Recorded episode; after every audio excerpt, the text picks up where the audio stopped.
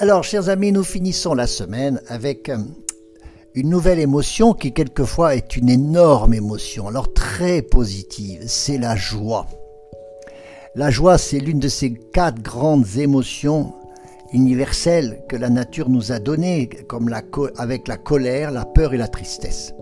Alors la joie exprime une satisfaction, mais qui a toujours une cause particulière. C'est un sentiment de plénitude ou une réussite.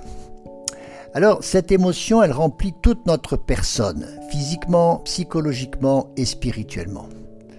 Et comme beaucoup d'émotions, elle est physiologique parce qu'elle nous traverse de manière euh, souvent courte ou passagère. Mais elle a besoin d'espace pour s'exprimer.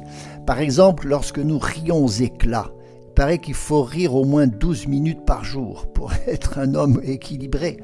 Et puis la joie, ça fait souvent un peu de bruit. On parle d'explosion de joie, de chant de joie. Et qu'est-ce qui nous procure de la joie? Eh bien, ce sont des hormones qui se développent très vite. La dopamine, qui est l'hormone du plaisir, la sérotonine, l'hormone de la bonne humeur, et l'adrénaline, vous savez, cette hormone de l'excitation.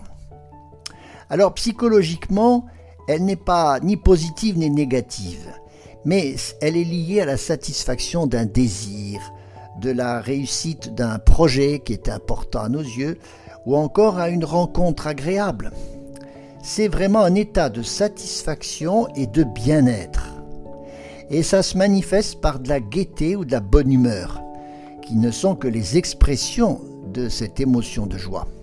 Et elle accroît pour ça notre énergie, elle, accroît la motivation, la confiance en soi.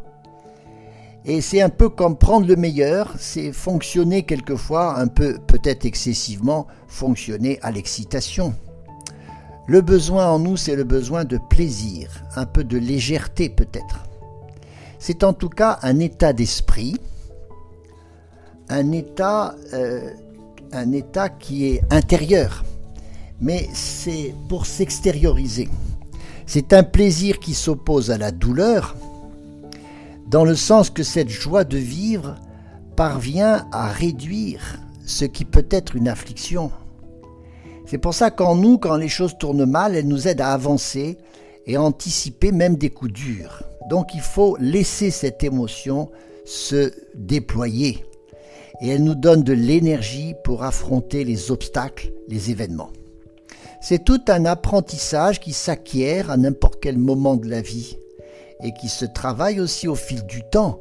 C'est pour ça que cette émotion va vite devenir un sentiment et elle peut aussi acquérir le statut de vertu.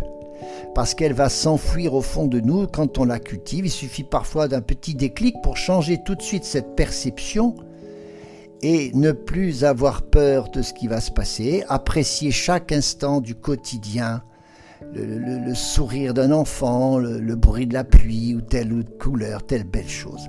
La joie, voyez, là, c'est l'inverse de la jalousie et de l'envie. Elle nous ouvre aux autres.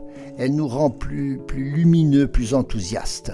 Et donc, je répète, il faut cultiver cette émotion, et en particulier en se tournant vers les autres, en se penchant sur la misère des autres.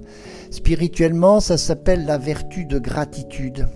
C'est, voyez, dans l'écriture, on voit cette joie des Hébreux après avoir passé la mer Rouge. C'est cette joie que l'on a envie de partager.